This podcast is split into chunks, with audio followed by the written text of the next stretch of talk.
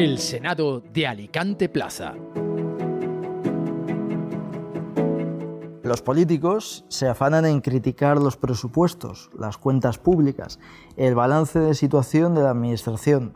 A ver quién les dice que casi nadie se entera de lo que esas cifras significan para el común de los mortales. El Partido Popular ha pactado con Vox en el Ayuntamiento de Alicante las cuentas de 2024 y tenemos a la oposición rasgándose las vestiduras, desgañitándose para que todos se den cuenta de lo que implica el acuerdo presupuestario con la extrema derecha como viene siendo habitual, no solo en la política municipal, sino en la política general, caen en la exageración, una hipérbole que nada más lejos de la realidad, en lugar de focalizar todavía más lo que no se quiere remarcar, lo único que hace es crear una caricatura grotesca de ellos mismos. construyen la palabra a su antojo, atentando a la verdad. No existe eso de oficinas antiaborto. Si quieren, oficinas de apoyo a mujeres embarazadas, pero creo que entre un bautizo y otro hay mucha diferencia. Me recuerda a cuando la izquierda criticaba la deforestación de Barcala con fotos sacadas de contexto en la Plaza de la Montañeta. No son más que indicios que desacreditan toda oposición. Han hablado en los presupuestos que afectan a las desigualdades, cayendo en la, la brocha gorda, esa que pinta el Gotelé sin dejar lisa la perspectiva de los que reciben los mensajes. Parecen olvidarse, o creo que lo pasan más por alto de lo que deben, del curioso caso de las sanciones sin multa, de las multas que no tenían consecuencias en las zonas de bajas emisiones. Dan ganas de llamar a esta tertulia Iker Jiménez y de hacer un especial de cuarto milenio para analizar el sentido de una medida tan estética pero tan poco práctica el capitán de la nave Misterio seguramente certificaría que no hay ningún misterio y que la gran suerte que tiene el gobierno municipal de Alicante es que no tiene una oposición digna que le haga frente. Bienvenidos al Senado de Alicante Plaza, comenzamos.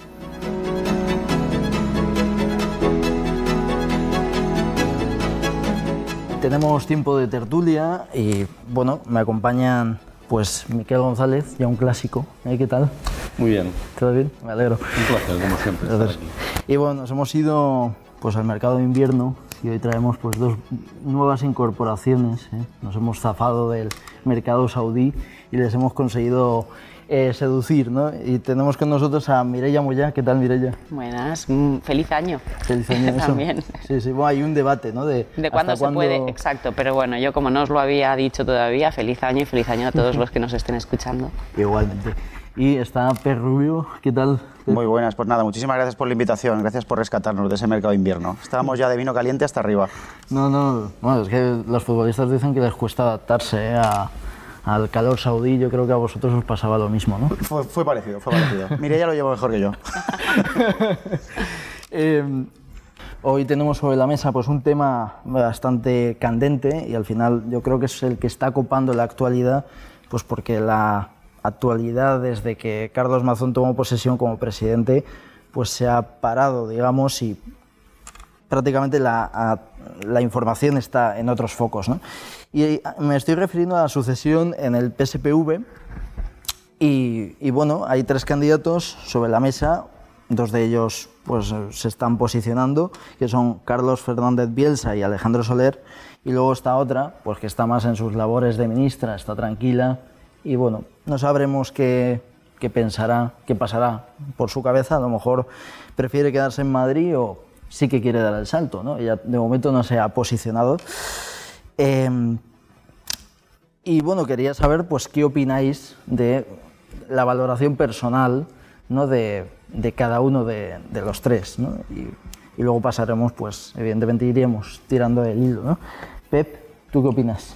Bueno, pues eh, soy el primero en intervenir y yo creo que pocas veces estaremos de acuerdo en esta mesa en, en, en, lo mismo, pero en esto creo que vamos a estar más o menos de acuerdo.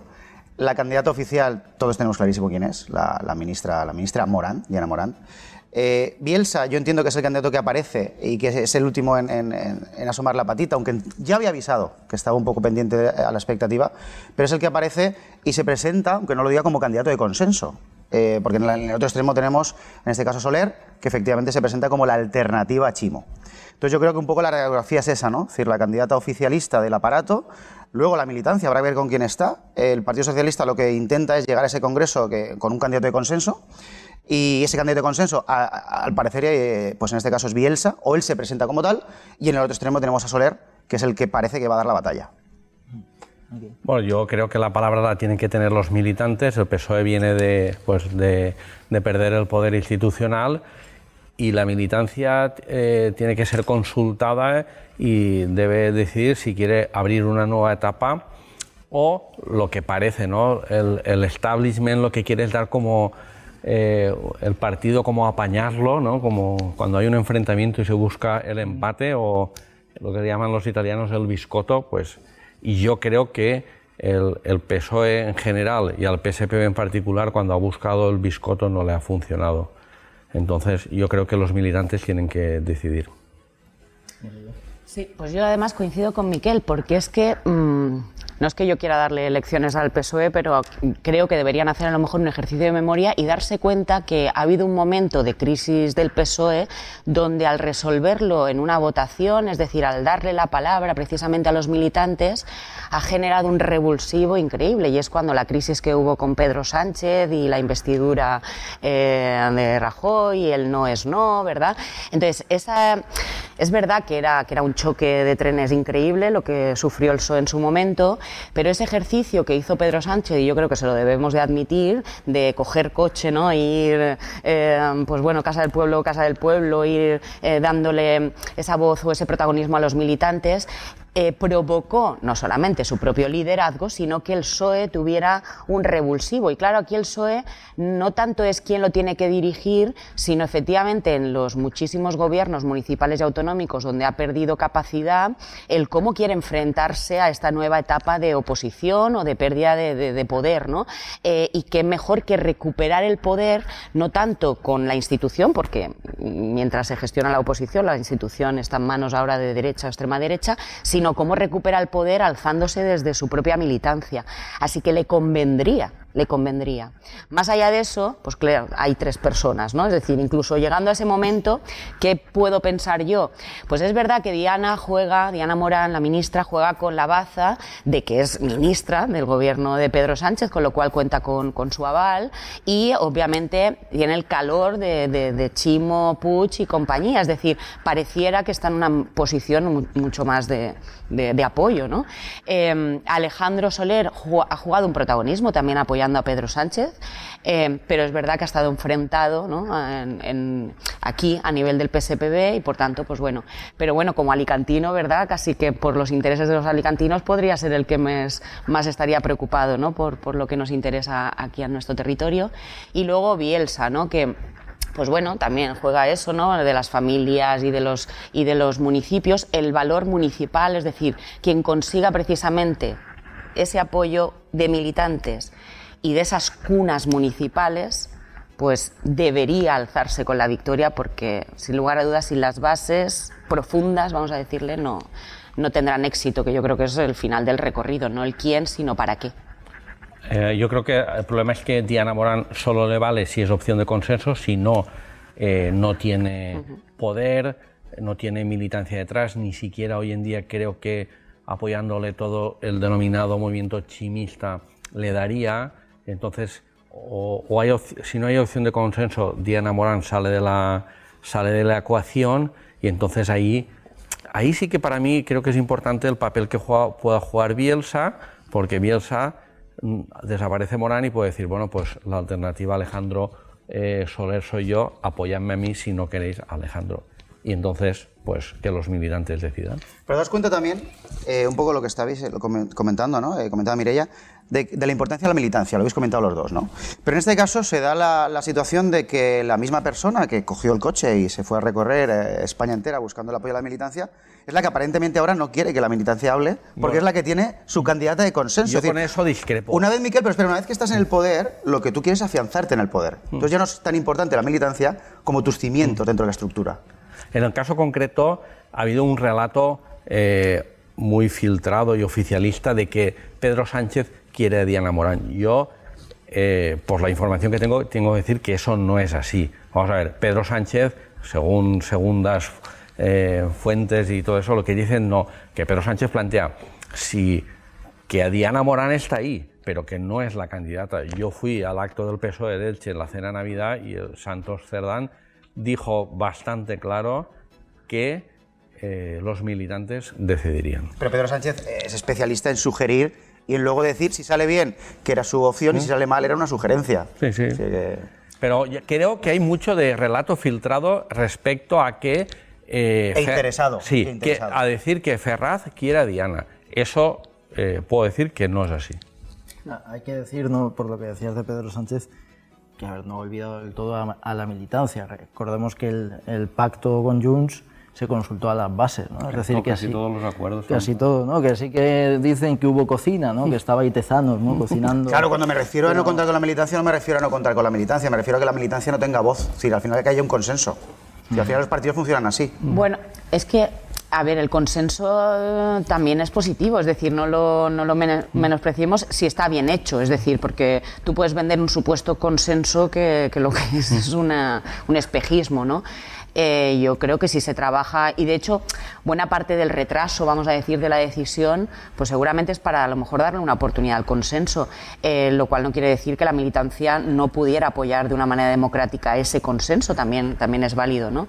Eh, que tengan activado ese, ese plan, es decir, que pueda al final pasarse sin ningún filtro y sin ninguna historia a la militancia, es que me parece positivo, me parece una lectura acertada y madura de una formación política asentada en los cimientos ahora de la democracia del siglo XXI. Em, pero yo mm, tampoco creo que Diana Morán sea la única que cuenta con el beneplácito, en este caso, de Pedro Sánchez y de, Ferraz. Ya digo, yo creo que Alejandro Soler ha jugado un papel en favor de, Pedro Sánchez y, del sanchismo, que podría también tener algún beneplácito de Madrid, no sé directamente si del presidente del gobierno o no. Em, así que no diría que es simplemente la, la candidata ella, ¿no? Y el tema es que al final, por mucho beneplácito que pudiera tener Pedro Sánchez Ferraz, por muy buenos ojos que se vean fuera del territorio valenciano, también tienes que ser ese líder o ese, que ser capaz ¿no? de, capitanear y dirigir el PSPB. Y por tanto aquí sí que creo que ya no es tanto quien cuenta con ese aval, sino si ese aval está respaldado en los cimientos en los que tú luego vas a tener que trabajar sí que la voz de los militantes del PSPB tienen que ser considerada en base a consensos o en base, ya digo, a una democracia más pura y dura de votación, pero ahí el juego que se dé, que sea, que no prime Ferraz por encima del territorio valenciano. Aunque en cualquier caso, muy brevemente, pase lo que pase, al final quien salga vencedor, vencedora, habrá sido el candidato candidato oficial y que tenga el apoyo de la militancia, que es lo que se va a vender. Eso es así. Sí, sí, pero hay, hay consensos que salen fallidos. Es decir, tú imagínate que hubiera ese acuerdo y después te vas a la votación a la votación del Congreso y sale con un 60%. Entonces sería un toque de atención de la militancia de decir, hey, habéis puesto muy bien, pero no... Pero ya está, Miguel, ya ha ganado, ya está. Ya, está sí, pero bueno, después solo tiene que trabajar. aquí hay muchas derivadas. Eh, el, tema de Diana Morán tiene su complejidad por ser ministra y claro, en el momento que la pones a dirigir y habría que ver cómo puede dirigir desde Madrid la organización que necesita estar todo el día eh, dando batalla y después cualquier golpe que tenga Diana Morán va a ser interpretado por el rival. Es decir, imagínate que hay una crisis de gobierno en un año y sale del gobierno, pues bueno, habría mucho run run. Y después hay otro tema que, que es la clave de porque Alejandro Soler, para mí, desde mi punto de vista, es el, es el favorito y es porque es quien se ha trabajado un poco las bases y quien se ha recorrido el territorio y las agrupaciones. No solo en la provincia de Alicante, me consta que ha ido más allá y por eso tiene esa, esa posición un poco privilegiada a priori. Después veríamos las votaciones, ¿no? Y eso para mí fue el gran error de Chimo Puig, que eh, pues a lo mejor dio la imagen de que fue un buen gestor, pero al partido, desde mi punto de vista, lo tuvo un poco olvidado, solo se acordó de él tres meses antes de las elecciones y bueno, bien, el resultado del PSOE fue mejor, pero fue insuficiente, como se vio. Una cosa que sobre la derivada que comentaba Miquel, de claro, cuando estás fuera, cuando estás en Madrid, cómo vas, a dirigir. Eh, puede que me falle la memoria. El PSOE tiene alguna experiencia, con lo cual, es verdad, yo sí que creo que hay una complejidad añadida, pero que, en otros momentos ha podido resolver en cierta manera creo recordar, y ya me con, la historia del PSPB tampoco la conozco en sus intríngulis perfectamente, a lo mejor me equivoco, mm, cuando fue el paso de Alarte a Chimo, Chimo ni siquiera estaba en las Cortes, estaba de diputado en Madrid. Puede ser, ¿no? Sí, exacto. Por eso que quiero decir que, que ya han tenido una experiencia. pero no, es lo, mismo. Sí, ser, ministro, exacto, exacto.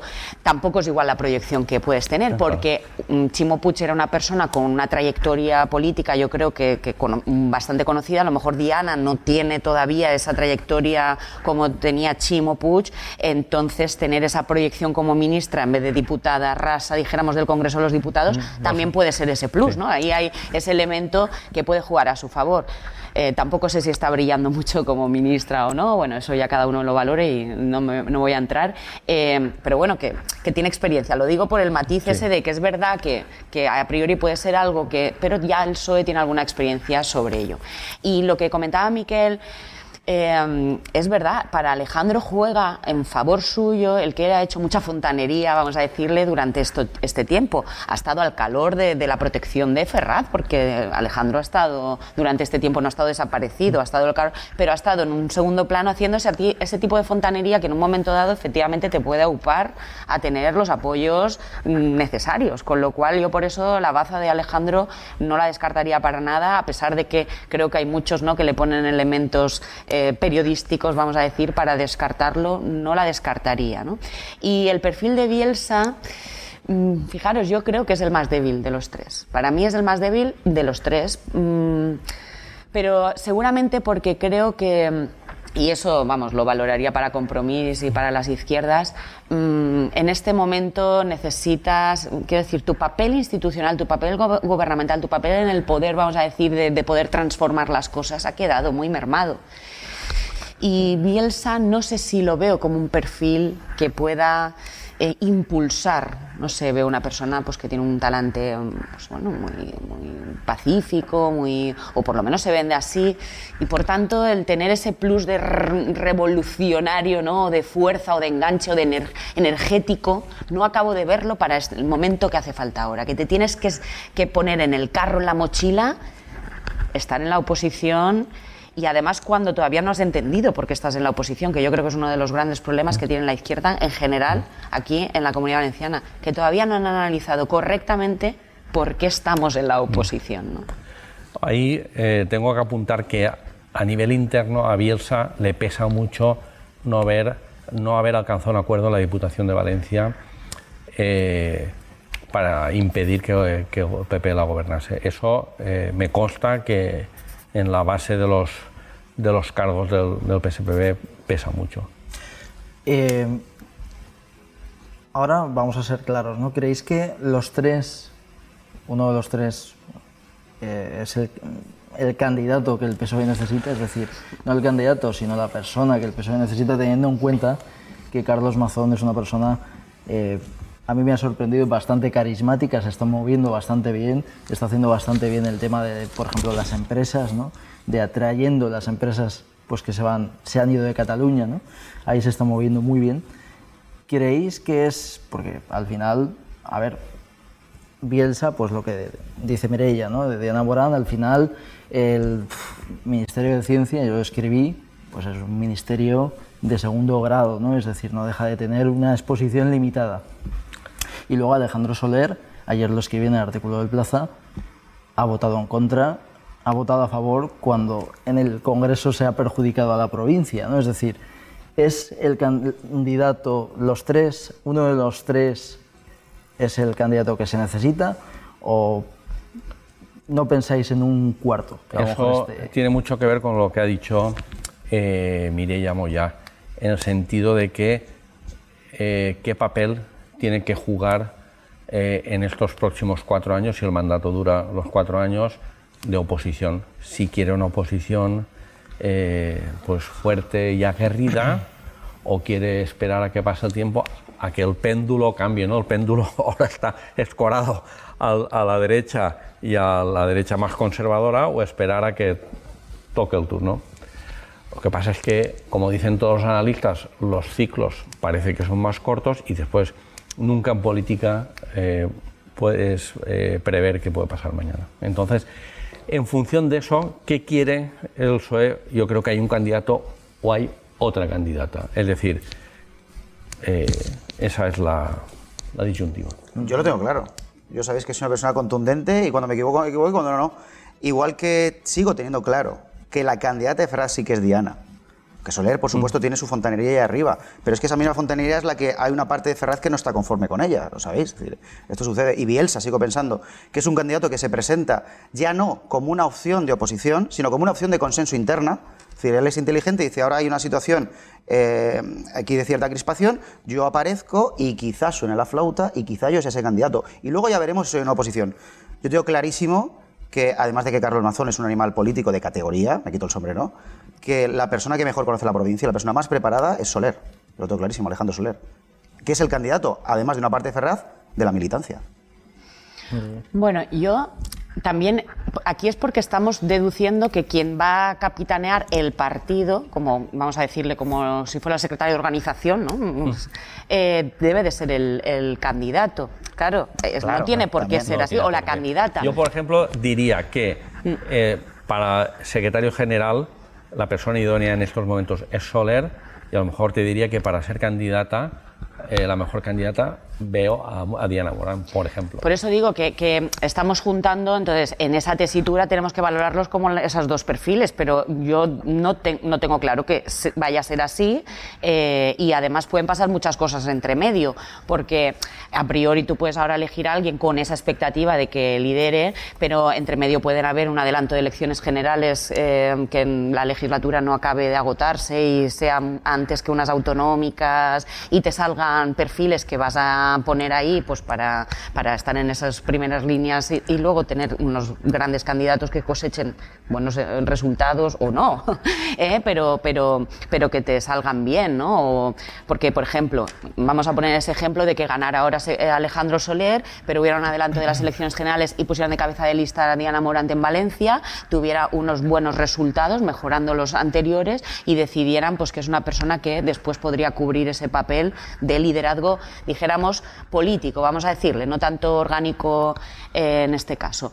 Así que eh, vamos a pensar que hay esa posibilidad. Vale, pues ahora centémonos en la historia también del PSOE, que siempre ha juntado esas dos figuras, ¿no? Eh, claro, es complicado porque yo le veo carencias a todos y, virtudes a todos, ¿no? Por ejemplo, la virtud de Diana es que, y ya me disculparé por ser la única mujer en la mesa, el PSOE no ha tenido una mujer que dirija el PSPB. Y igual que los ciclos, ¿verdad? Pues ahora hay un ciclo importante del papel de la mujer liderando formaciones políticas, y es así. Y, porque lo reclamamos, el feminismo está presente más que nunca y eso es un valor en alza. Así que yo le pondría ese elemento también, como decir, bueno, pues vengo aquí a, mm, romper esquemas, entre ellos, ¿no? Que, por, fin una mujer dirija, sea la líder y, y dirija el partido. Bueno, pues esa baza. Eh, no por, por, el género en sí, sino por todo lo que implica eh, eso, ¿no? En la manera de gestionar, pues habría que verlo, a lo mejor si lo gestiona desde esa vertiente eh, y por tanto, pues ese valor. Y después está el valor, como comentaba, del municipalismo, de la base. Es que yo, sin lugar a dudas, entre los tres, creo que Alejandro en eso ah, tiene una carrera más hecha, con lo cual, pues en este momento de debilidad generalizada del PSPB a nivel institucional, a nivel político, pues es que ese valor va a ser el que, a ver, si tú no tienes bases movilizadas, si tú no tienes los municipios fuertes, es que olvídate de competirle a Amazon o Pepito Grillo, olvídate de estructura. Y por tanto, tener ese aval, ¿no? Aunque te pueda parecer que no es el líder más carismático y más no sé qué, pues es que la política también funciona así. También funciona cuando tú eh, tienes las raíces fuertes, ¿no? Y si las raíces confían en ti y las has empoderado y las has, y las has trabajado, pues luego tienes buenos resultados electorales, ¿no? Cuando abandonas eso es cuando No descartemos una bicefalia. Claro, claro, claro, por eso. descartemos, es decir, pues un Alejandro Soler, ahora secretario general y eh, candidata otra persona. Mm, sí, sí. Que también es cierto que eh, el candidato, al final, lo sabéis, se construye. Pero lo que no se construye es lo que estáis comentando Sí, sí, no. de ese trabajo Totalmente de acuerdo. de, de estructura y de conocimiento de la política municipal, que es la clave para poder competir y convertirte en oposición.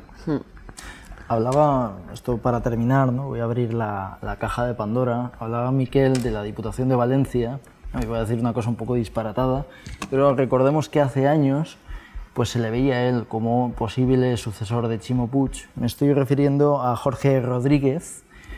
Eh, bueno, ya sabemos que hubo una traición, ya he dicho que esto se parece un poco a la serie eh, Succession, pero en versión española hubo una traición, apoyó al Partido Popular en la Diputación de Valencia y por eso está gobernando el PP. Pero vamos a suponer pues que, no sé, asumen pues que a lo mejor necesitan un, un revulsivo y le ofrecen pues volver al Partido Socialista y le presentan a él como, eh, como candidato vuelve. ¿no? Es, eh, parece disparatado, pero seguramente en las entrañas habrá alguno que mire su nombre con recelo. ¿no? Pero estamos hablando del PSOE, puede pasar de todo. O sea, es mejor que la serie de Succession. Y ella dice que no. No, Y yo estoy de acuerdo con Mireia, ¿eh? No. no, no. no, yo, no, que- no. a que- yo creo que no va a volver, pero creo que esa herida el PSOE la tiene que restañar.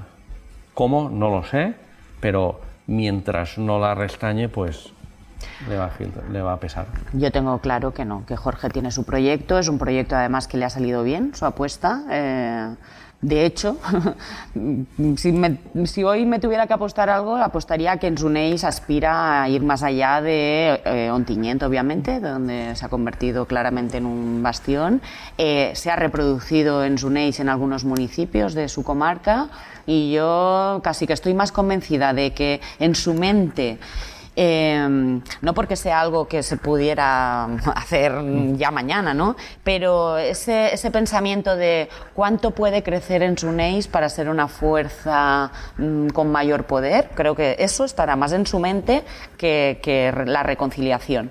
Más allá de eso, eh, estoy de acuerdo con con Miquel de que el PSOE tiene que trabajar eso, eh, sobre todo porque la pérdida de la Diputación de Valencia en favor de la derecha, pues es antinatural, porque yo pienso que tanto Jorge como en su nation sí, no, está mucho más cercano en valores y, en ideología y en política de la izquierda que de, este acuerdo al que han llegado y que, tiene la base en esos conflictos. Eh, y por tanto, el PSOE tampoco puede permitirse eso, porque si eso se acabará reproduciendo, o sea, si, si por esta, por esta mm, herida pudiera a lo mejor en un momento dado en, en otros municipios pues replicarse lo que ha pasado en la Diputación, es que eso no se puede, no se debe ni se puede permitir. Mientras sea un fenómeno local y que se presente a las municipales, lo podrá tolerar, pero si diera un- el paso más allá, es que el, el PSOE lo, lo ti- lo tiene que intentar paralizar, integrar, no sé, llegar a un acuerdo, si no le va a restar. Para mí integrar no sería la opción y el PSOE ha sabido resolver conflictos. Yo creo que, por ejemplo, ¿no? a nivel estatal está resolviendo un conflicto, para mí, eh, no solamente el PSOE, obviamente, las formaciones de, de izquierdas en toda España. Es decir, la reconciliación o, o los pasos en la buena dirección para... para pues, pues para el conflicto catalán eh, se vaya encauzando hacia una vía donde desaparezca el conflicto, ¿no? Eh, pues creo que si, si eres capaz de hacer eso, eh, que es política mayúscula, eh, aquí en el territorio valenciano lo puedes ir resolviendo, lo cual no quiere decir, ya digo, que se asuma como tal la integración de Jorge eh, y los suyos de nuevo en el socialismo y ni mucho que menos de que acabe liderándolo, ¿no? Eh, por muchas virtudes que Jorge tiene. ¿eh? Yo sé que no es el tema, pero vamos, yo, yo no veo eh, que sea digno de aplaudir el que el Partido Socialista, como fuerza de izquierda, eh, esté solucionando ningún problema en Cataluña, cuando al final lo único que hace es ceder en absolutamente todo. Que sé que no es el tema de hoy, ¿vale?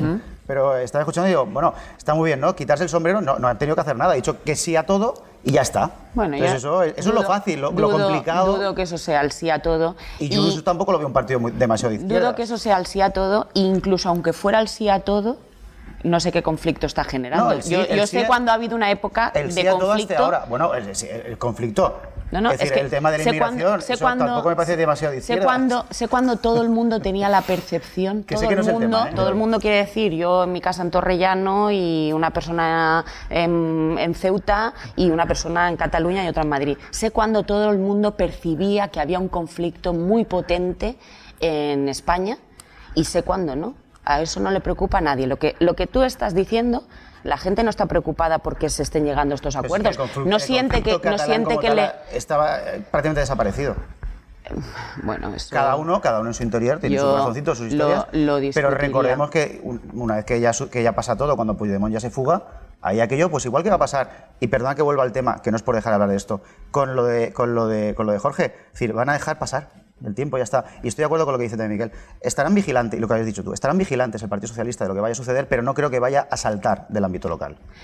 El conflicto existe, por ejemplo, eh, cuando hablamos de Jorge, cuando te ponen encima de la mesa la negociación de la Diputación y no puedes llegar a un acuerdo y acaba gobernando la derecha, la Diputación de Valencia, cuando por eh, numéricamente los votos representados en los diputados y diputadas provinciales eran progresistas y te acaba gobernando la política. No, pero tú dices, eh, podía parecer que no había conflicto hasta que llega el momento en el que se tiene que poner ante el espejo y existe el conflicto y tiene una consecuencia, que es que la derecha gobierna la Diputación.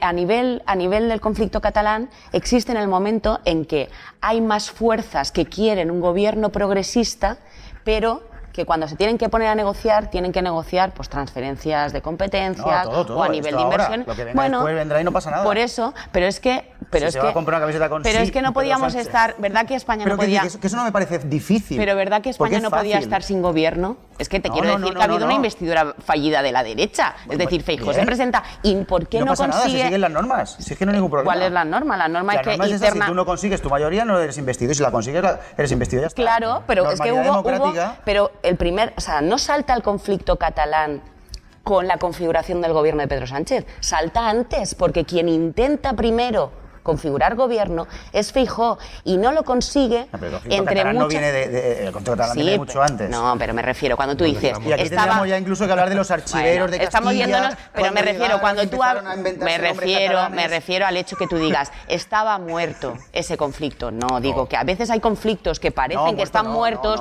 hasta que salen a la luz porque tienen consecuencias. Que se reavivan. Entre ello que España no podía estar eternamente sin gobierno y el único que podía conseguir conseguir configurar gobierno es el que podía sentarse a negociar sobre un conflicto que a ti te parece que estaba muerto, pero no estaba latente no, y es presente. el único que está dispuesto a, decir que sí a todo el mundo, ya está. Pero, chicos, no. Pero perdonar, ¿eh? que, me, ha sido culpa mía, ¿eh? es que nos hemos reencontrado, me, ha hecho mucha ilusión. Me, llevabas toda la semana diciendo, yo quiero hablar de Cataluña. Yo te decía, no, hasta que no hemos hablado de Cataluña no has parado, ¿eh? ¿Cómo te las...? Sí, es que lo Pero, ¿no creéis, y con esto ya terminamos que les estamos haciendo el juego. Si os fijáis, hemos empezado hablando de nuestra tierra y hemos terminado hablando de Cataluña. Es decir, siempre tenemos a Puigdemont presente, ¿no? Es decir, creo que hay que mirar más a, nuestro territorio y dejar de dar tanta importancia pues, a los de siempre, ¿no creéis? Sí, el problema es que como condiciona tanto un poco la agenda mediática, sí, claro. vamos a ver, eh, debería ser así, eh, preocuparnos porque en nuestros entornos hay necesidades también importantes y cosas que solventar y conflictos que vendrán. Y tiene que ver con los pactos al final. Que tú al principio has dicho que la cosa está tranquila, sí, está tranquila, pero bueno, mm, es decir, si Mazón quiere avanzar en su agenda y en sus compromisos, pues alguna cosa, eh, algún conflicto eh, ojalá eh, eh, tuviera el consenso y para mí sería una buena noticia, pero vendrán decisiones mm. difíciles, entonces pues se van a crear conflictos. Sí, vendrán, vendrán seguro. Pues chicos, ha sido un placer, Pep, lo que has dicho de, Pedro Sánchez tiene un sí, ¿sabes qué pasa? Que es que ha visto la peli de Di que sí, no sé si habéis visto esa peli, del que va a una terapia de que solo sabe decir que sí y prácticamente dice que sí a todo. ¿no? Es como Jesús Gil cuando estaba en su mesa en Marbella y la gente iba y le iba pidiendo cosas y el sí a todo el mundo. Sí, a mí me encantaría pedirle algo a Pedro Sánchez porque sé que me lo va a dar. Sí, sí, sí. Ah, ah, voy a contar una anécdota. al alcalde, exalcalde de Benidorm, Agustín Navarro, eh, tristemente fallecido, se le llamaba sí, sí, porque cualquier persona le decía algo, sí, sí, sí, sí, sí. A mí me gustan los sís cuando, cuando son beneficiosos para el conjunto de la sociedad y creo que estos sí eh, ayudan a resolver conflictos, a abrir, vías de diálogo, a hablar en términos eh, políticos maduros, a no tener miedo. Es decir, la política, cuando está sujeta al miedo o a las amenazas, eso no es política y asaltan las instituciones, la política y nos condicionan la vida extremismos que normalmente nos llevan al desastre. Entonces, cuando son sí, a mí me encantan los sí si son positivos porque de normal la palabra sí es positivo. Sí, hemos terminado como un podcast de autoayuda. ¿eh? Vamos a, la, gente va a terminar, vamos, enchufada, que sí a todo en su vida. sí, sí. Eh, ha sido un placer, Mireia, Miquel, Pep, y bueno, esta es vuestra casa. Y gracias por venir y un abrazo a los tres. ¿Eh? Gracias. gracias. Y gracias a ustedes por escucharnos y ya saben, digan que sí siempre.